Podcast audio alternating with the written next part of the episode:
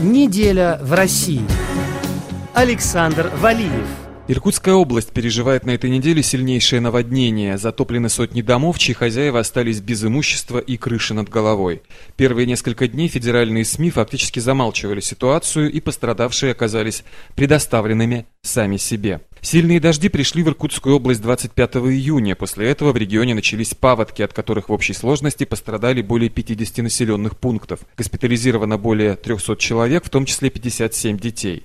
Всего за медицинской помощью обратились 2080 человек. Как минимум 21 человек погиб. Сообщается, что в Тулунском, Нижнеудинском, Тайшетском и Чунском районах паводок подтопил водозаборы, которые обеспечивали питьевой водой населенные пункты. На затопленной территории находятся кладбища, скотомогильники и очистные сооружения, поэтому существует риск распространения инфекции. Муниципалитет организует доставку питьевой воды. Сильнее всех пострадал город Тулун. Здесь вода перелилась через дамбу, в реку смыло десятки частных домов, которые унесло течением.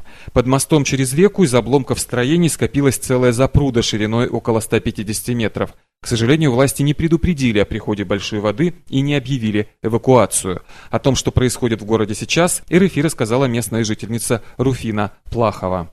Проблема решается, у нас привезли и военное оборудование, и там вовсю оказывают помощь. Так всюду едут, помогают, молодцы люди. Организовывают и питание, и доставку воды, и электричество вроде подключили во многих уже местах.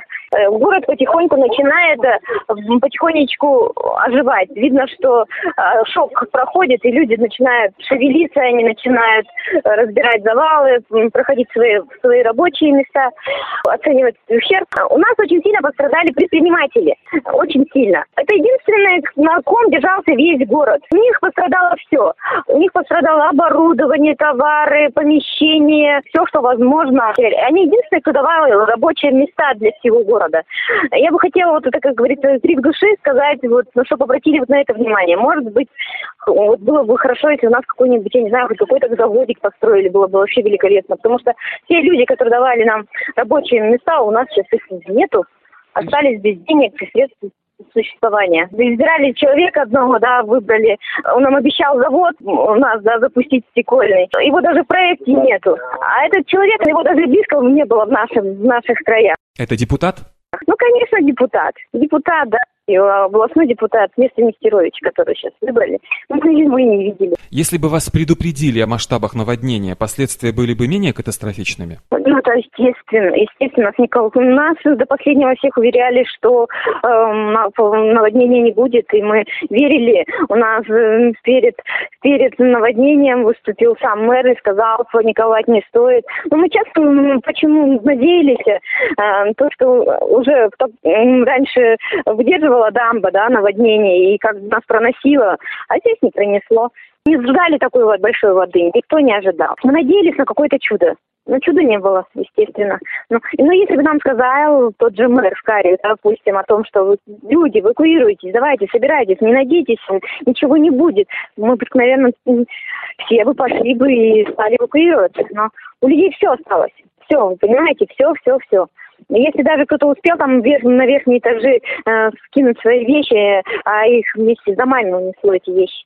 Но у предпринимателей, говорю, не осталось ничего абсолютно. Вот сейчас в данный момент э, платить налоги, а налоговая осталась работать. Самое это обидное. Наталья Шарафудинова, территориальный менеджер одного из косметических брендов, чья продукция распространяется через сетевой маркетинг. Ее зона ответственности как раз территория, подвергшаяся наводнению. Здесь живут сотрудники ее сети, и коллеги пытаются им помочь, чем могут.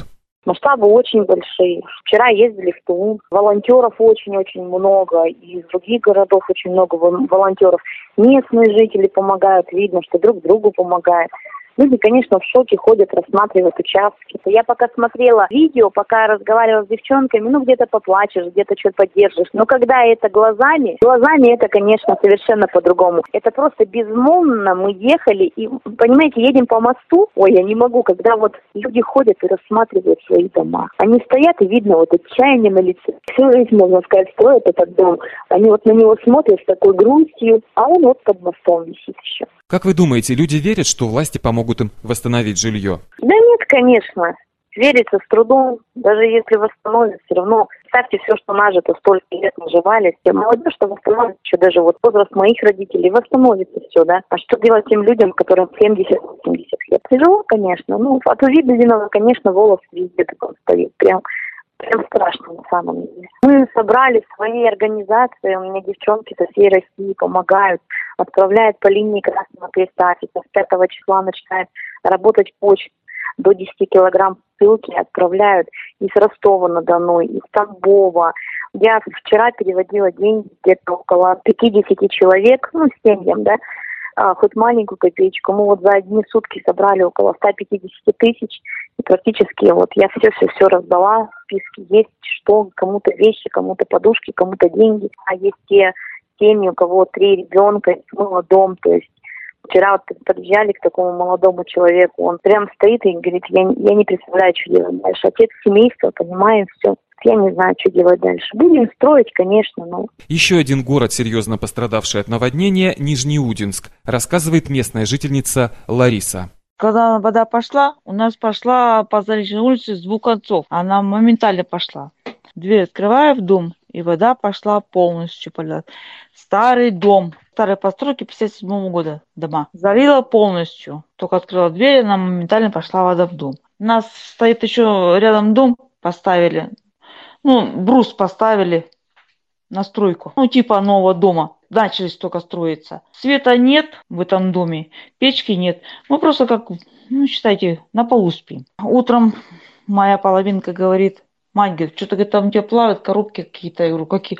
Я говорю, это обувь моя плавает, новая, которую я покупала. Заходим в дом, печка, электропечь попала под воду. Комод купила, который у меня под водой, шифонер, постельные кровати, все у меня под водой, полностью все. Ковры, короче, все это, все под Все полностью под водой. Вода до сих пор сейчас в доме еще стоит. Вам власти чем-то уже помогли? Ну, что мы получили сегодня вот эти деньги по 10 тысяч вот на каждого. Ну, что эти 40 тысяч считайте? Ну, что мы сделаем? Ничто мы не сделаем. Ничего. Не знаю, но говорят, что комиссия какая-то будет по ущербу, что вот пострадали.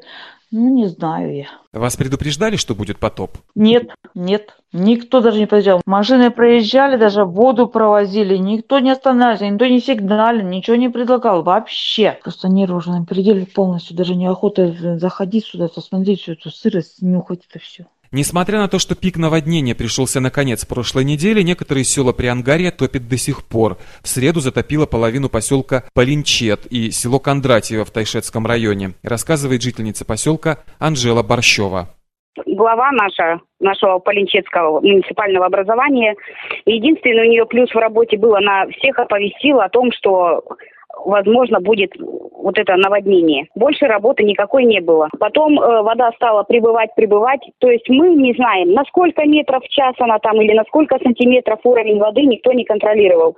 Головы не видно. Поселок наш, как вот уже известно, он разделен на верх и низ. Наверху воды нет вообще. Вся вода на низу. Вот эта улица береговая, она полностью и до сих пор. Дома стоят в воде. Люди с ребятишками на крышах сегодня вот ночевали. Вот этот мост полностью его затопило переправы никакой не было, чтобы мы снизу, вот которых топит, дети больные, чтобы их как-то на ту сторону. Переправы не было, она лодку даже не организовала. Хотя у нее возле дома, она как раз тоже на берегу живет, она садилась в свою лодку, и куда ей надо, она выезжала. То есть люди как хотите. Вчера эвакуировались там двое детей, один вообще младенец и девочка четырех лет. А сегодня они назад не могли вернуться потому что переправу глава так и не организовала, а там сам по себе человек пошел на лодке, чтобы переплавлять, берет деньги за переправу. Нигде ни в новостях ничего о нас вообще никто не знал что вот именно Полинчет и Кондратьево топит. Что там вот в Кондратьево дома, это выше деревни нас на 5 километров, что там дома, которые на берегу стояли, они вообще, по-моему, по окна ушли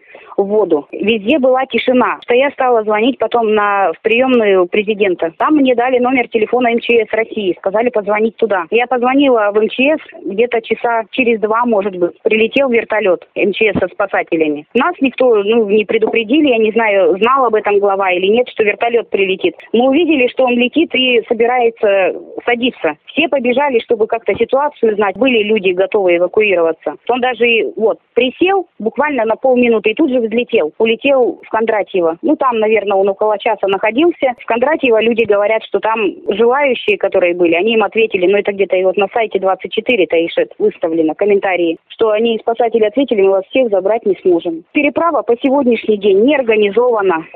Еще одна жительница звонила в Иркутск в МЧС. Там спросили, а где это вы вообще находитесь? Потом выслали фотографии и говорят, а что вы там панику поднимаете? У вас там четыре огорода затопило, а вы тут уже кричите о помощи. Вот такие вот, никому не нужные брошенные. Согласно последним сведениям, в Приангаре от наводнения пострадало 10 133 жилых дома, в которых проживают 32 902 человека, в том числе 7 852 ребенка. Кроме того, пострадало 49 социально значимых объекта и 10 210 приусадебных участков. Для Международного французского радио РФИ Александр Валиев.